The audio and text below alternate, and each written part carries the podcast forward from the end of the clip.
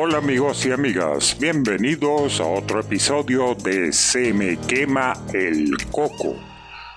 Si te gusta lo que vas a oír, por favor compártelo con tus amistades. Puedes escucharlo en Google Podcast y en iVoox.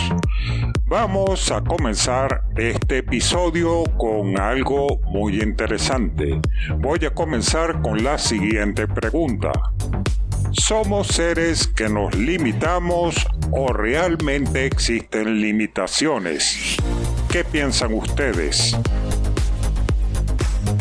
Hoy, como pueden ver, empezamos este episodio haciendo esa pregunta. O mejor aún, vamos a hacer una reflexión sobre la palabra limitación. Primero, el concepto de limitación lo vamos a escuchar para tener una base para desarrollar el episodio. Limitación es la acción de establecer o fijar los límites de algo. Ya por ahí vemos que tenemos ciertas limitaciones.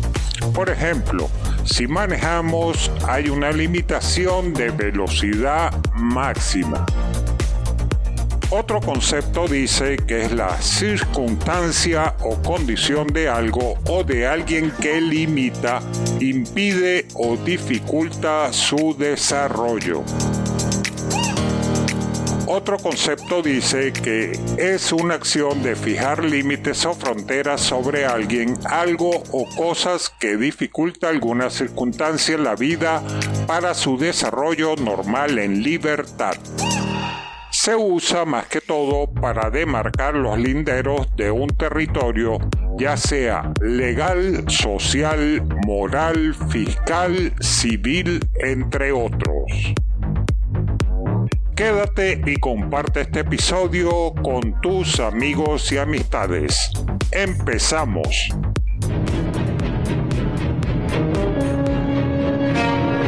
No es terror no son teorías de conspiración. No son chistes. Aquí hablamos de todo un poco. Por eso se me quema el coco. ¡Oh, no! Con su anfitrión, Rafael del Río. ¡Cállate que no puedo oír mi cerebro! Se me quema el coco. Tal vez has escuchado esta frase Siempre había creído que era muy importante conocer las propias limitaciones para no emprender proyectos que superen nuestras posibilidades. Los límites personales son los límites y las reglas que nos fijamos dentro de las relaciones. Las personas con límites saludables pueden decir no a lo que los demás cuando quieren o a los demás cuando quieren o desean, pero también se sienten cómodos abrirse a la intimidad y a las relaciones cercanas.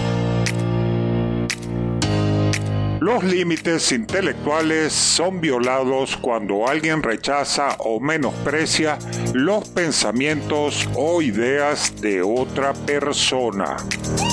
Los límites emocionales se refieren a los sentimientos de una persona. Los límites emocionales saludables siempre incluirán limitaciones sobre cuándo compartir y cuándo no compartir información personal. Ahora, Voy con un ejemplo para que comprendan por qué somos seres limitados y no ilimitados. Pero también voy a aclarar esto de por qué podemos ser ambos, ilimitados y limitados, según desde el punto de vista que lo vea cada uno. Vemos lo que queremos ver Escuchamos lo que queremos escuchar. Aceptamos lo que queremos aceptar y hablamos lo que sabemos desde nuestra experiencia, no la del otro. Voy con el ejemplo para no dar más vueltas al asunto y que quede más claro. Un empresario de mucho éxito envía a su hija a estudiar administración de empresas hasta alcanzar la maestría. Ajá. Aquí viene la cuestión. ¿Cómo se puede enseñar administración de empresas si cada empresa es diferente? habiendo tanto que aprender de cada empresa. No existe una fórmula mágica para administrar una empresa. Cada texto de estudio en la universidad tiene un enfoque diferente. Cada profesor se basa en una experiencia diferente o un método de enseñanza muy particular. Parece que pensamos o pensáramos que manejar una empresa es igual, pero resulta que no es así. ¿Por qué? Porque tienen diferente personal, sus sistemas de producción son diferentes, los materiales que usan tienen diferentes calidades y las ideas del producto final tienen o no las mismas o parecidas funciones. Entonces, ¿qué es realmente administrar una empresa? Cada persona aplicará fórmulas diferentes a la misma idea, pero el producto final siempre será distinto. Esto no sucede en la vida a nosotros mismos, cómo administramos nuestros pensamientos. Imaginemos que tenemos una pizarra donde colocamos una marca por cada aspecto alcanzado para desarrollar algo. Y al terminar nos sentimos triunfadores. Pero no funcionó. Déjame decirte algo. La vida es ensayo y error. De 100 formas de hacer algo, solo una funciona. Pero no te sientas frustrado. Esas 99 formas que sentiste que fracasaron te acaban de enseñar una lección. ¿Cuál crees que fue esa lección? ¿Lo pensaste? La respuesta es muy simple. Aprendiste que solo una forma funciona, las otras 99 no. Has aprendido que tienes 99 formas que no debes usar para que las cosas funcionen. La próxima vez usarás la forma correcta y podrás tener que todo funcione como tú deseas. Las personas que hablan de espiritualidad, y me perdonan lo que voy a decir, pero es importante para aprender sobre nuestras limitaciones. Estas personas no es que actúen de mala fe, sino que tratan de darle un enfoque a una vida en tres dimensiones, donde realmente tenemos limitaciones, ya sea por el tiempo, por espacio o por... Y voy a mencionar unos términos que vimos muchos de nosotros en matemáticas. Estoy hablando de variaciones, permutaciones y combinaciones que suceden sin que nos demos cuenta de que están sucediendo.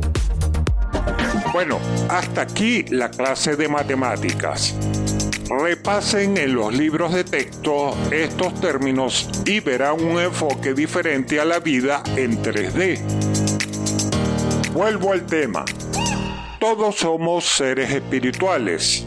En el mundo espiritual no hay limitaciones, realmente no existen. Somos seres ilimitados.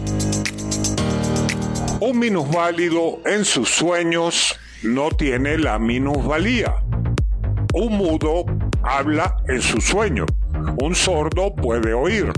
Podemos ver a nuestros parientes fallecidos y conversar y pedir consejos.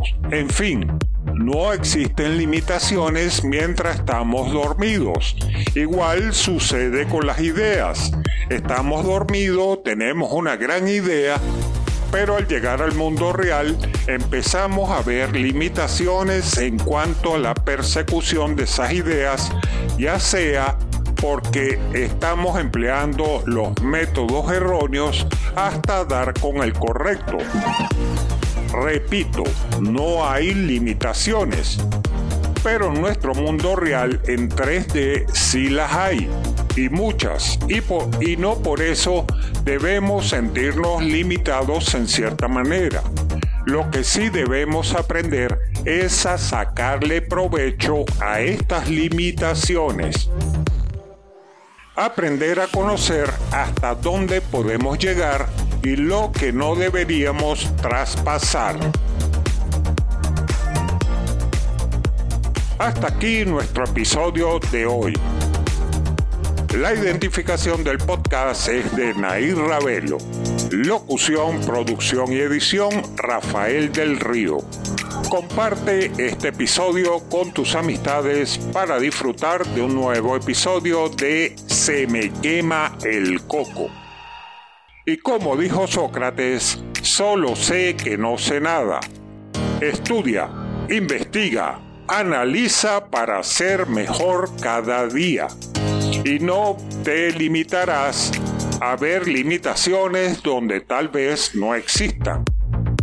Recuerda dejar tus comentarios en mis redes sociales, en Instagram y Facebook, y puedes escuchar los episodios en Se me quema el coco por Google Podcast y en iVoox.